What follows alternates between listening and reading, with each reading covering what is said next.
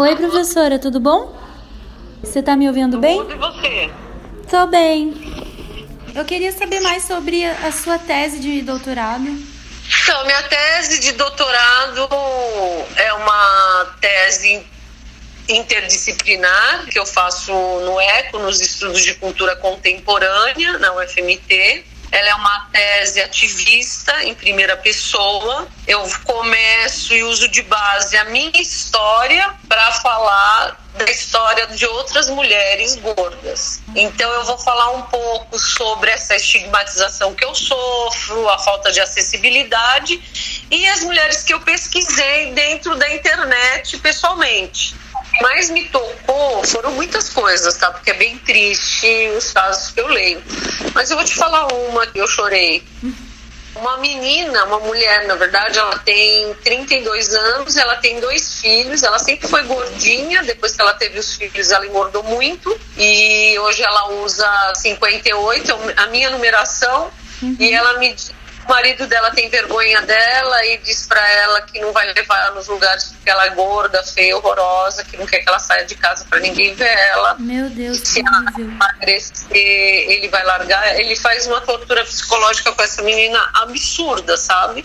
E ela vai fazer a bariátrica porque ela ama, segundo ela, ela ama ele e ela não quer perder ele pensa assim, uma pessoa que usa 42 e aí ela fala assim, ela come um sorvete e fala assim, gente, minha calça vai estourar. Como eu tô gorda. E aí você olha e fala assim, cara, nós não estamos falando do número 42, você comeu um sorvete. Uhum. Nós estamos falando de tamanhos muito grandes, tamanhos que não entram dentro de uma cadeira, né? Uhum tamanhos que sofrem muito, por exemplo, achar uma cama ou para ser aceita socialmente quando ela vai falar. Porque o problema da estigmatização do corpo gordo é que as pessoas olham para esse corpo e elas já colocam na cabeça dela que é um corpo inviável. É um corpo que não presta, é uma pessoa é, inferior, é uma pessoa suja, é uma pessoa burra, entende? Então isso é muito forte. Atenção! Este episódio pode conter gatilhos para pessoas com transtornos psicológicos.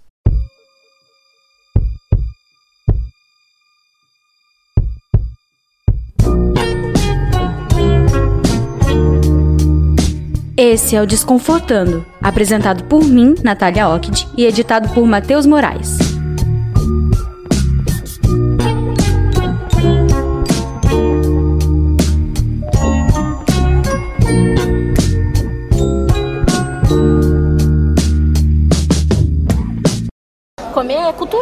Né?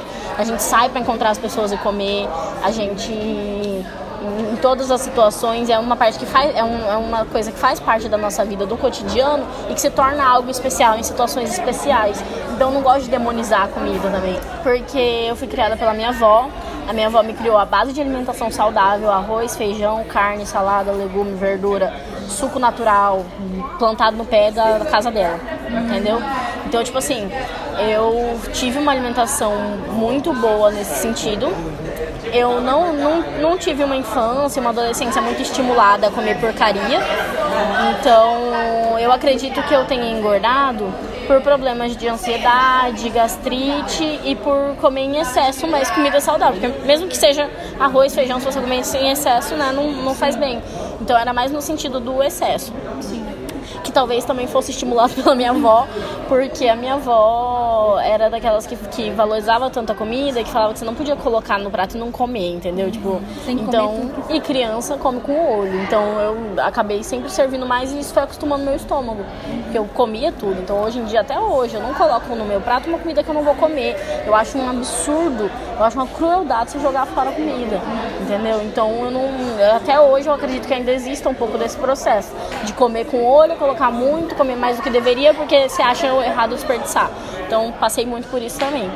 E aí eu não tenho uma relação de ódio com a comida, não. Eu tenho uma relação super boa, eu gosto muito de coisas saudáveis. Como contei no episódio anterior, conheci a professora Maria Luísa Jimenez e a modelo plus size Maria Gabriela em julho de 2019 em uma roda de conversa sobre gordofobia no mercado de trabalho, organizado pela própria professora.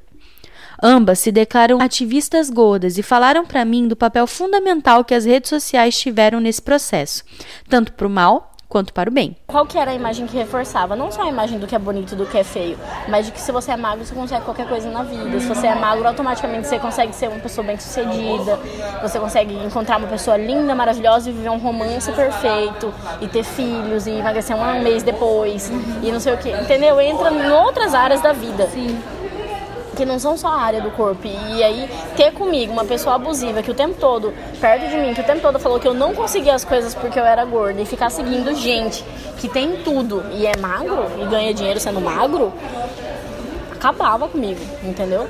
E aí, eu acho que é o mesmo processo que teve de destruir a, a minha autoestima de me fazer perder muito tempo de vida sendo infeliz. Assim, eu acho que a mesma proporção do quão prejudicial foi foi de, de ver a potência da, da resistência é, teve a mesma importância para me salvar, sabe? Tipo, porque eu segui mulheres que hoje em dia fazem vídeos, fotos, fotos nuas, sendo gorda, para mim, eu nunca pensei que fosse ver isso na minha vida. E ao mesmo tempo que também construiu minha carreira, de certa forma. Porque nesse mesmo processo em, em que eu tava nesses 17 anos por aí, uns dois anos depois, que eu já, tá, já tava tendo um contato maior com isso, eu terminei o um relacionamento e comecei a postar foto minha de corpo, porque eu percebi que no meu feed não tinha nenhuma foto de corpo. Aí eu falei, cara, vou postar. Aí postei e comecei a contar a minha história. E aí as lojas começaram a me procurar. E assim, quando vem tem alguma, algumas meninas que chegam em mim, ah, como é que você fez pra ser modelo e tal. Eu simplesmente postei fotos e as lojas vieram até mim. E hoje em dia eu trabalho com isso sabe? Então, tipo, ainda teve mais esse processo. E de certa forma é bom, né? É bom, eu, toda vez que eu tenho coragem de postar uma foto que eu nunca postaria um ano atrás, e alguém falar, nossa, muito bonito e tal, parabéns. E é, isso sempre me ajuda a continuar, velho. A internet, os canais, o YouTube, principalmente, com essas pessoas que debatem esses temas, teve de fundamental importância. Talvez, ainda que eu tivesse naquele processo de entender o feminismo e tal, o empoderamento, eu ainda demorasse muito. Mas ter contato direto com pessoas gordas que lutavam contra a gordofobia e que mostravam a vida delas, e, e eu me identificava, foi essencial. Talvez eu nunca tivesse se eu não tivesse contato com essas mulheres, talvez eu nunca eu tivesse até hoje no mesmo processo. Tudo isso que eu tô falando para você sobre o corpo gordo, sobre o ativismo, sobre a estigmatização, eu aprendi a partir das redes sociais. Ah, eu comecei a pesquisar, comecei a ver que existia um ativismo gordo. falei, gente, o que será que é isso? E aí eu comecei a ver alguns vídeos, participar de alguns grupos. E foi a partir desse ativismo na internet que eu comecei a ler livros, que eu comecei a pesquisar eu comecei a entender que eu não era uma aberração e que eu poderia ser feliz com o corpo que eu tivesse. Eu acho que a internet não é o caso, o caso é quem usa a internet, né? Uhum. Então, por exemplo, para mim a internet tem sido um lugar muito importante no meu ativismo, na minha construção de conhecimento, na minha pesquisa. Mas a minha página, por exemplo, no Facebook, vira mexe, ela é invadida por um monte de moleques. Essa semana passada aconteceu, 800 e poucos moleques invadiram para pôr discurso de ódio de algumas fotos de algumas mulheres gordas, de algumas mensagens, e o Facebook ele me bloqueou, porque eles denunciaram que uhum. era algo nem lembro lá a expressão que falaram. Então o Facebook me bloqueou e não fez nada com os discursos de ódio. Uhum. Então a internet tá lá, ela tá acontecendo.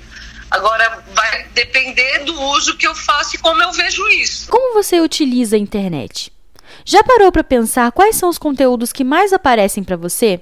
Somos tão condicionados e acostumados com esse meio que dificilmente nos questionamos sobre a forma que usufruímos dessa ferramenta a gente é inserido dentro de, desse mundo virtual e das redes sociais e de, e de, tudo isso. Então você sempre vai estar ali. O seu Facebook é o quê? São seus amigos, são coisas e, e, e, e jornal, essas outras coisas. Então o que, que você vai ver? Você vai ver seus amigos, você vai ver gente bonita, você vai ver notícia e comida. É verdade.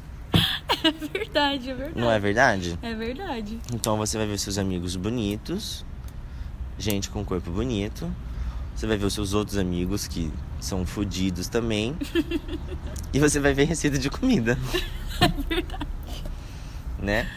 Então você está totalmente inserido dentro daquele contexto que com certeza não te ajuda nem um pouco. Abrindo um parênteses aqui só para te lembrar quem é o Lucas Godoy. Ele é estudante do direito e apareceu aqui no primeiro episódio da série. Sua história com o próprio corpo é cheia de nuances, como a luta contra a compulsão alimentar. Por conta da saúde, há cinco anos, Lucas fez uma cirurgia bariátrica e perdeu mais de 50 quilos. Hoje ele tem uma boa relação com o corpo, mas disse que ainda assim tem seus dias. Hoje em dia eu amar mulheres tamanho 50, assim, os corpos mesmo, assim, de achar bonito, olhar e achar bonito verdadeiramente, porque é uma coisa que a gente fala, ai, linda, poderosa. É uma construção, né? É, mas outra coisa é você realmente achar bonito aquilo, tipo, sabe? Então assim, tem, eu sei que tem muita gente que me segue que fica, ah, maravilhosa e tal, e bate palma. Mas é mais pela minha coragem do que por olhar meu corpo e realmente achar bonito. Entendeu? Então, porque eu passei por esse processo também, então eu sei. Aí eu seguia, comecei a seguir essas mulheres. E aí eu começava a achar elas muito bonitas. E realmente foi porque, porque a gente tende a expelir tanto os corpos gordos que a gente não olha para eles. E aí a gente não percebe eles e a gente só deixa as coisas acontecerem. E, e aí quando você passa a olhar você fala, nossa, que louco, acho que não é tão feio assim num primeiro momento.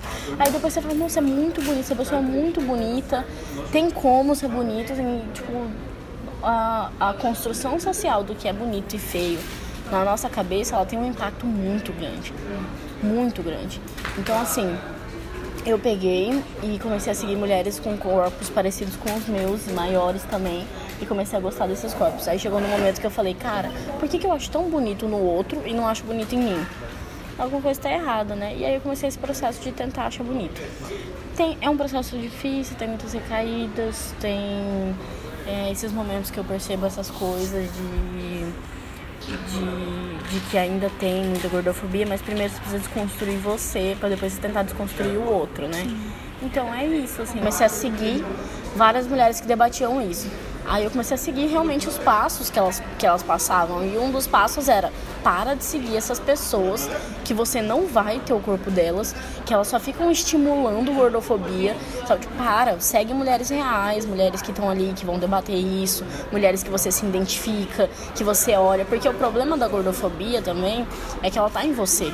Uma pesquisa encomendada em 2017 pela marca de cerveja Skol e realizada pelo Instituto Brasileiro em Opinião e Estatística, o IBOP, indicou que a gordofobia é presente na rotina de mais de 92% dos brasileiros. Os dados divulgados pela marca de cerveja constatam ainda que 89% dos entrevistados admitiram que já falaram ou ouviram alguém dizer: ele é bonito, mas é gordinho, insinuando que a condição física não combina com a beleza. Quantas vezes você já fez ou ouviu isso? Muitas vezes a gordofobia pode estar tão naturalizada no seu ciclo social que talvez você nem tenha reparado.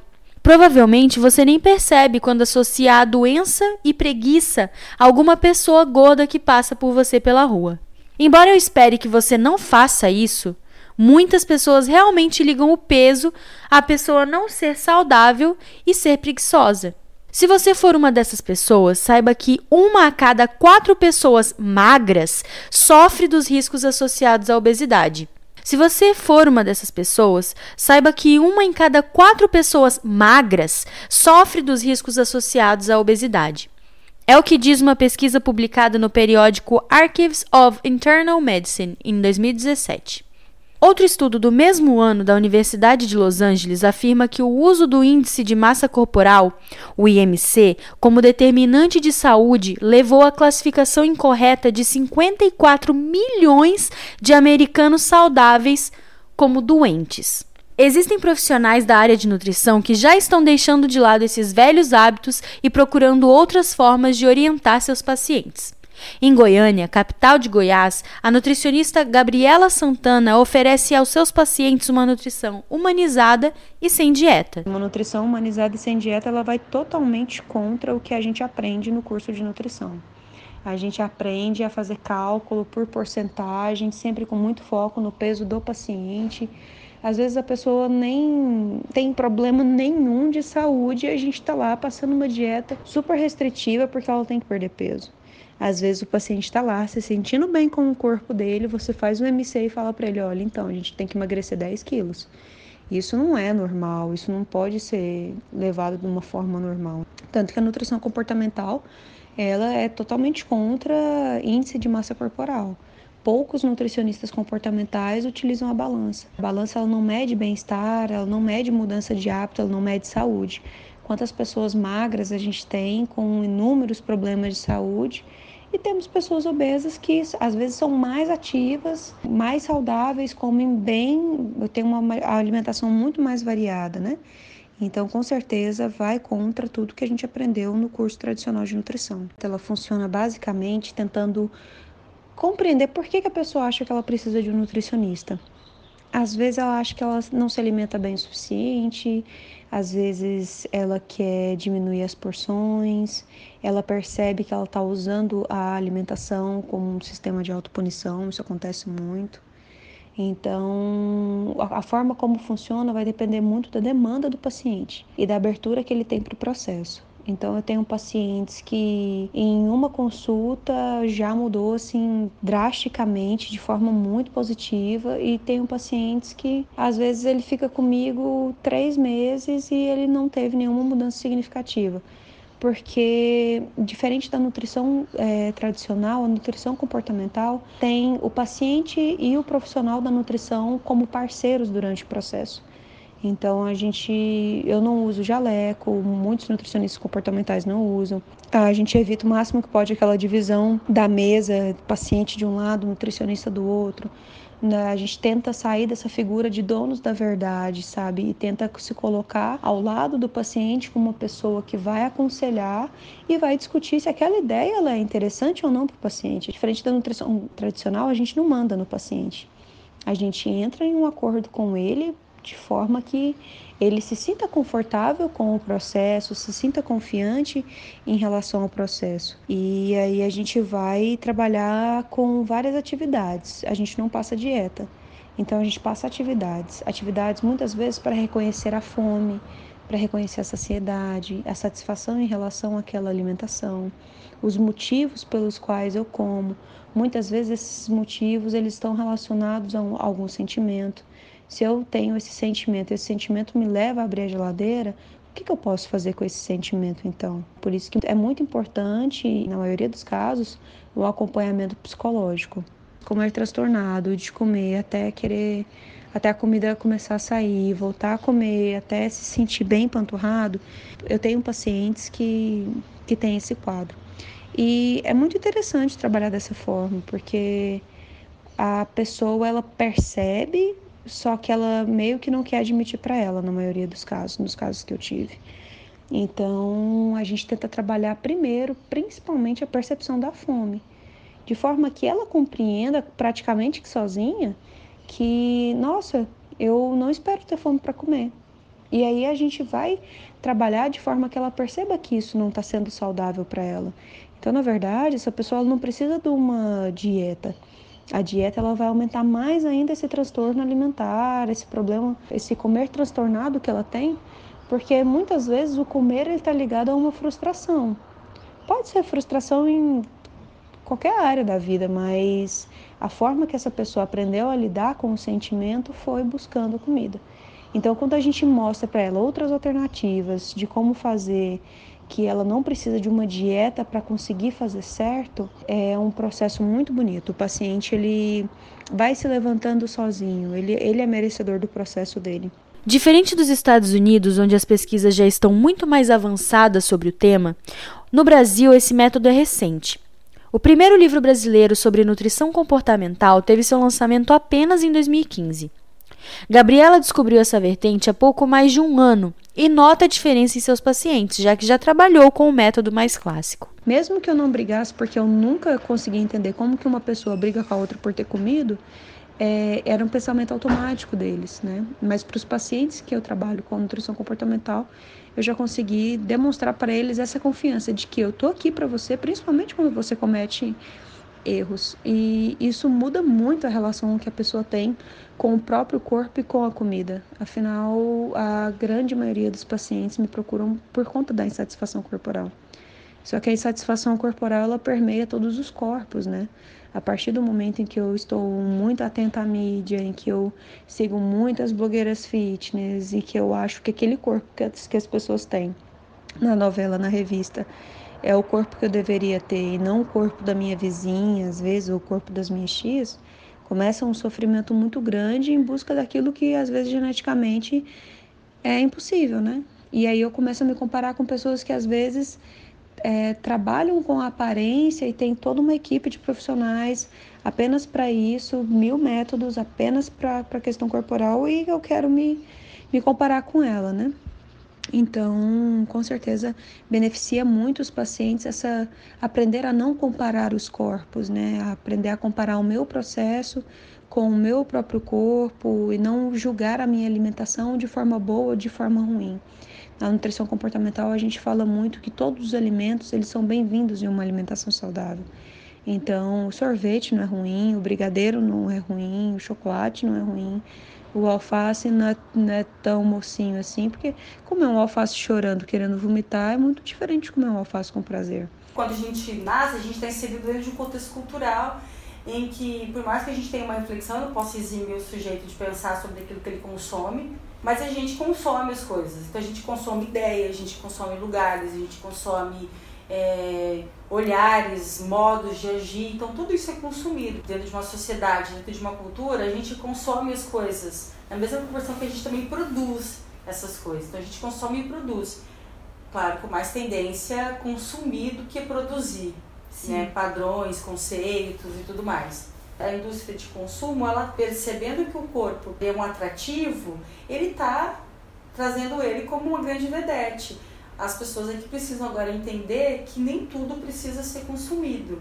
Agora a grande questão é essa, né? O que consumir numa, numa sociedade de consumo? O que consumir? As pessoas não conseguem mais Sim. dissociar, dissociar, separar, refletir sobre que aquilo não é para mim. Ah, mas está aí. Não, mas não preciso consumir isso. As pessoas não conseguem mais dissociar uma noção de, de fazer uma escolha, de opinar sobre aquilo que ela, que ela pode não querer fazer, ter, ela pode estar bem com aquilo que ela tem, com a imagem do corpo, mas ela tá, se sente fora, que é uma outra noção do, do padrão. Voltando lá para a pergunta sobre o padrão que você fez. Porque as pessoas seguem, porque ninguém quer estar tá fora das coisas. Estar fora é sentir excluído. Então, quando eu não repito um comportamento que a gente julga, por mais prematuro que possa ser, padronizado, eu me sinto já imediatamente excluído da cultura. Realmente não é uma coisa que é boa, não é uma coisa legal, não é uma coisa que a gente tem que apoiar, mas realmente é difícil você falar que você não fez por causa disso ou que você não vai fazer. Eu acho que política pública, as blogueiras e as blogueiras comentando, tentando mudar isso, isso, isso, isso são coisas que ajudam, sabe? Você tirar like, você mudar isso, mudar aquilo, aquelas plataformas, não vai ajudar. Só vai diferenciar o jeito de, desse imposicionamento do, do padrão de beleza, da alimentação, da estética. Isso não vai ajudar ninguém. Eu acho que realmente a consciência das pessoas coletiva muda. Eu vou voltar para essa pergunta inicial antes de você falar sobre esse de Calbelo. Tá. Você tinha falado sobre como que os os meios, né, a, a, como que a mídia, ela também pode, de alguma maneira, é, produzir uma reflexão, ressignificação do, do, que, do que a gente pode entender como belo, uhum. beleza. Uhum. E, e, de fato, sim, porque não há um instrumento que é mal em si mesmo. Ele não é. Na verdade, ele media, ele media aspectos são culturais e de consumo. Então, assim, a televisão não é mal em si mesma, é, as mídias sociais não é mal em si mesma, não é, mas a falta de reflexão sobre esse consumo, isso sim, consumirmos sem pensar sobre isso. A partir do momento em que então a gente tem com a mesma ferramenta que, que cria padrões de um culto ao corpo que, se, que nunca será atingido e que cria uma lógica de um adoecimento infernal para uma pessoa que imagina que um dia pode seguir esse corpo, a gente tem do contrário disso pessoas que com o mesmo produto, com, com, com no mesmo lugar, ela também pode criar espaço para que o outro pense por que, que ele precisa criar um problema sobre a noção do, desse, do corpo. Uhum. Por que, que ele não pode aceitar, por que ele pode ter um princípio de, de ressignificar a imagem que ele tem, de por que, que ele entrou nessa, nessa lógica de que o corpo que ele tem não é o suficiente, o que, que ele pensa sobre o suficiente. Então, sim, a gente tem várias pessoas que vão utilizar vários meios para poder produzir né, um, outro, um outro aspecto de repetição, né, que é outro aspecto de repetição, de que aquele corpo ele é possível, que aquele corpo ele pode ocupar um espaço social, de que ele pode questionar quais aspectos sociais ele, ele precisa consumir. Então, sim, pode ser ressignificada a noção de, de belo, pode, entendendo que a cultura, né, esse conjunto de, de linguagem, de fatores, de comportamentos, e que o tempo todo elas estão sendo modificadas, a gente modifica e é modificado por ela. Então, entendendo que cultura é esse espaço, a gente pode pensar assim, que a gente pode e deve romper com padrões que não significam mais, né, que não há coerência, que está em prol de, de uma indústria de consumo, que está em prol de uma, de uma indústria que lucra muito com, com esse adoecimento. E a gente pode questionar e, e criar, sim, novos conceitos, no, novos padrões do que é beleza, do que é um corpo possível. Tudo isso pode ser discutido. Para mim, amor próprio envolve cuidar de si. Cuidar da própria saúde física e mental é sobre respeitar os seus próprios limites e ter paciência com você mesmo. Eu ainda luto constantemente contra a balança e ainda tenho dificuldade para amar meu corpo como ele realmente é. Existem dias que são mais difíceis que outros, mas se você me permitir, eu vou te dar um conselho. Cuide de si, do seu corpo, mas não deixe de tomar aquele sorvetinho com a pessoa que você gosta por causa de dieta, não. A beleza da vida está nos momentos dos quais muitas vezes você se priva. Não se cobre tanto, não se julgue tanto e não se apresse tanto. Eu sou Natália Ockid e a gente se vê no próximo play.